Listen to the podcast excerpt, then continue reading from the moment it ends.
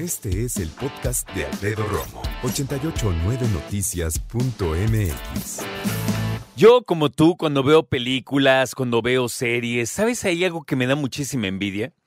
Eh, el horario que manejan en Estados Unidos, que cuando se levantan a las 5 o 6 de la mañana y desayunan, ya hay sol, ¿no?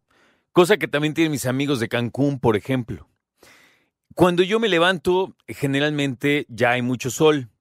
es que ya no me levanto tan temprano. Hubo un tiempo, tú recuerdas, ¿no? Cuando hice televisión. Ya no hago televisión, ahorita no estoy haciendo. Desde septiembre dejé de hacerla. Pero, ahora que tengo tiempo y me siento a desayunar con el sol, es algo que a mí me llena el alma, te lo juro. Suena exagerado y suena hasta cursi, pero a mí me da mucho gusto poder sentarme a desayunar con calma y en el sol. Ahora, cualquiera puede decir, Romo, no manches, nadie tiene tiempo de eso. Justo a eso voy. Justo a eso voy. ¿Sabes cómo desayunaba cuando iba a hacer televisión en la mañana? Iba con un sándwich de huevito con jamón mientras manejaba. La neta. O generalmente era con un, eh, un contenedor de fruta con yogurte y granola. Eso es lo que desayunaba en el coche. Me le echaba rápido en la zona de altos y después pues, agarrar carretera y todo esto, ¿no? Ahí está la situación.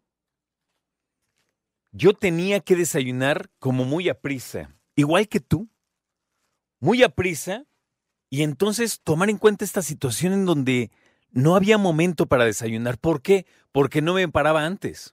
¿Y entonces qué hacía? Bueno, es que en la mañana me levantaba a hacer ejercicio y a salir a correr con mi perro con jazz.